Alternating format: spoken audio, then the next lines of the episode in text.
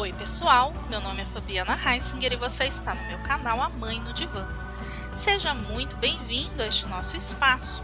O tema hoje é forças pessoais. Então, deita aqui no meu divã e relaxa, que a gente tem muito para conversar. Você já percebeu como muitas vezes nós queremos ser e ter características diferentes das que nós já temos? A gente fica pensando coisas como: ah, se eu fosse mais corajoso, isso teria melhores resultados. Ou, nossa, se eu fosse mais prático, eu conseguiria resolver isso rapidinho. Bom, certamente todo mundo tem pontos a desenvolver. Buscar a nossa melhor versão é uma tarefa diária e necessária. Mas o que, que você já tem de bom? Será que nós podemos ser ainda melhores naquelas características que nós já temos, aquelas que são quase natas, onde a gente já tem bastante domínio, o que seria mais fácil, na sua opinião? Desenvolver novas características ou aprimorar as que você já tem? Pois então, hoje eu quero te falar sobre as forças pessoais e como elas podem sim ser o caminho para que você viva mais feliz. Essa história toda começou quando vários cientistas pesquisaram durante três anos cerca de 200 culturas. Pesquisaram no Alcorão, nas tribos indígenas, nos antigos códigos samurais, no Velho Testamento, no Evangelho, enfim, e descobriram que as virtudes humanas elas eram universais. Existem então seis virtudes que são valorizadas universalmente: sabedoria, coragem, humanidade, temperança, justiça e transcendência. Uma vida feliz, aquela com sentido, engajamento, com significado, é uma vida virtuosa, uma vida cheia dessas virtudes. Para chegar a essa vida, então, é necessário nutrir diariamente os componentes da virtude. E essas são as forças pessoais. O olhar aqui, ele vai ser então trabalhar mais os pontos fortes e não os fracos. Porque se você for excelente no que já é bom, essas forças pessoais vão te ajudar a passar por qualquer adversidade. Só que por vezes nós focamos nas fraquezas e esquecemos aquilo em que somos bons. E tem mais, gente. Quando nós usamos as nossas forças pessoais, a gente tem aquela sensação de ser quem verdadeiramente é Sabe aquele senso de identidade, aquela sensação de ah, essa sou eu? Então, nós precisamos criar projetos de vida que girem ao redor das nossas forças pessoais para que nós possamos então colocá-las em ação, né? A gente precisa, como eu já falei, nos tornar excelentes naquilo que já somos bons. Sem contar que quando nós utilizamos as nossas forças pessoais, nós nos sentimos revigorados, porque elas nos permitem entrar em flow, que é aquela sensação de fluidez, de plenitude, aquela atenção plena mesmo. Nós temos então 24 forças pessoais que estão dentro daqueles seis grupos de virtudes. A divisão fica assim, ó. A virtude da sabedoria inclui as forças cognitivas, que são criatividade, curiosidade, gosto pela aprendizagem, perspectiva e pensamento crítico. A virtude da coragem inclui as forças emocionais, que são bravura, perseverança, honestidade e entusiasmo. Já a virtude da humanidade inclui as forças interpessoais, que são amor, bondade e inteligência social. A virtude da justiça inclui as forças cívicas, que são trabalho em equipe, equidade e liderança. Já a virtude da temperança, que nos protege contra os excessos, inclui as forças de perdão, humildade, prudência e autocontrole. Na virtude da transcendência, nós temos as forças espirituais e de significado, que são a apreciação da beleza e da excelência, a gratidão, a esperança, o bom humor e a espiritualidade. Como vocês podem perceber, as forças pessoais são então características psicológicas que são qualidades, pontos fortes que nos levam em direção às virtudes. E o que nós queremos é essa tal vida virtuosa que nos leva até a felicidade, né?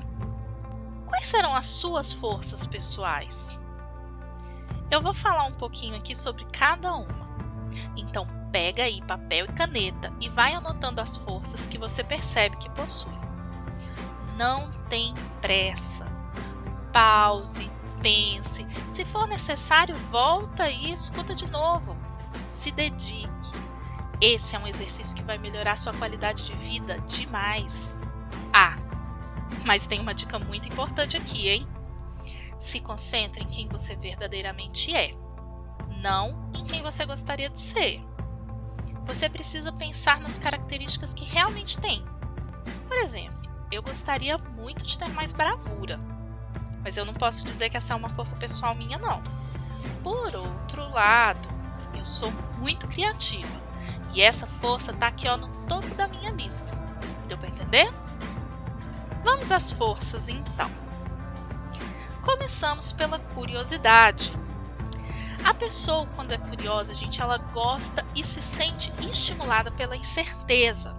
Pode ser aquela curiosidade específica, pode ser global ou generalizada. São pessoas que se envolvem ativamente com a novidade e com a absorção passiva de informações. Já no gosto pela aprendizagem, nós vamos falar sobre aquelas pessoas que adoram realmente aprender coisas novas. Pode ser numa sala de aula ou como autodidata. Gostar da escola, de leitura, de museus, interessar-se pelas oportunidades de aprendizagem, são algumas das consequências de quem tem essa força pessoal. A atenção aqui é que essa pessoa ela gosta de aprender mesmo que não tenha incentivos externos. A terceira força que nós vamos falar pode ser descrita como critério, pensamento crítico ou lucidez. É aquela capacidade que nós temos de pensar de forma orientada para a realidade, é raciocinar de um modo que se favoreça e confirme aquilo em que se acredita, mas não confundir os próprios desejos, desejos e necessidades com os fatos da vida. Esse critério que a gente tem de analisar as questões, examinando-as por todos os lados e tomar decisões confiando em evidências sólidas. E aqui também entra a capacidade de mudar de ideia de acordo com as evidências. Então, aqui, critério é aquele exercício de examinar a informação de forma racional e objetiva, pensando no próprio bem, mas também no bem dos outros. Nós falamos agora sobre habilidade, originalidade, inteligência prática e esperteza. Aqui, quando a pessoa deseja algo, ela é capaz de encontrar um comportamento adequado para atingir esse objetivo. Raramente as pessoas aqui se contentam em fazer as coisas de maneira convencional. Nessa força, nós incluímos a criatividade, mas não nos limitamos a ela, porque aqui a gente fala além das experiências tradicionais no ramo das artes. Falando da força 5, nós vamos dizer aqui de inteligência social, pessoal e emocional, que trata do conhecimento dos outros e de si. A inteligência social é aquela capacidade que a gente tem de reparar nas diferenças, em especial aí no que diz respeito a estados de espírito, de temperamento, né, de motivações, e agir com base nessas distinções. Já a inteligência pessoal consiste em sintonizar precisamente o acesso ao que você mesmo sente e utilizar essa sintonia para compreender e orientar o seu comportamento. A inteligência emocional seria a junção dessas duas inteligências, então, a social e a pessoal. Um outro aspecto aqui interessante dessa força é a identificação de nichos. É se colocar em situações que maximizem os próprios interesses e habilidades. Já na força 6, nós vamos falar da perspectiva. E dentre todas as forças pessoais, essa é a mais madura, porque é a que mais aproxima a pessoa do próprio saber. Aqui a pessoa tem um modo de ver o mundo que faz sentido para ela e para os outros. E as outras pessoas costumam recorrer às experiências dela para ajudá-los a resolver e adquirir perspectivas de si mesmo. É como se nós estivéssemos falando dos sábios, porque as pessoas sábias são especialistas de, em resolver o que há de mais importante e complicado na vida, não é mesmo? Na força 7, nós vamos falar de bravura e valentia, que é não recuar diante das ameaças, dos desafios, das dores ou das dificuldades. A pessoa que tem essa força consegue separar os componentes emocionais e comportamentais do medo, resistindo àquela resposta de fuga e enfrentando a situação assustadora, apesar do desconforto que é produzido pelas reações subjetivas e físicas. Já na força 8, que é a perseverança, o dinamismo, a diligência, a pessoa termina o que começa. Ela assume projetos difíceis e os leva até o fim sem perder o bom humor. Além disso, são pessoas flexíveis, realistas e não são perfeccionistas, não. Eles fazem o que se propõem a fazer com o mínimo de reclamação. Já na nona força, nós vamos falar sobre integridade, autenticidade e honestidade. Aqui nós falamos sobre a verdade, viver de maneira genuína e autêntica. São pessoas práticas e sem fingimento. Significa então representar as próprias intenções e compromissos para com os outros e para consigo de forma sincera por palavras e ações. A força 10 é a bondade, a generosidade. É aquela pessoa que está sempre disposta a prestar um favor e tem prazer em praticar boas, boas ações. E aqui ela nem precisa conhecer quem ela está favorecendo. Ela leva o interesse dos outros tão a sério quanto os seus e tende a proteger e ajudar em vez de lutar e fugir. A força 11 é a força do amor. São pessoas que valorizam relacionamentos próximos e íntimos são capazes de dar afeto ao outro e aceitar o afeto que o outro tem a oferecer. Já na Força 12, a gente fala da cidadania, do dever, do espírito de equipe e lealdade. São pessoas que trabalham bem em grupo, né? a atuação participativa e colaboradora sempre está em destaque valorizam as metas do grupo e são capazes de respeitar aqueles que ocupam legalmente uma posição de autoridade. Nós entramos agora na força 13, que é a imparcialidade, a equidade. Aquela capacidade que nós temos de não deixar que os sentimentos pessoais influenciem decisões sobre outras pessoas, seguindo o princípio de que todos merecem uma chance. As ações dessa pessoa no dia a dia são guiadas por princípios elevados de, de moralidade. Elas valorizam o bem-estar dos outros da mesma forma como valorizam seu próprio bem-estar e acreditam que casos similares devem ser tratados de modo similar, deixando de lado os preconceitos. Na Força 14, nós falamos sobre a liderança. E quem é o líder, né?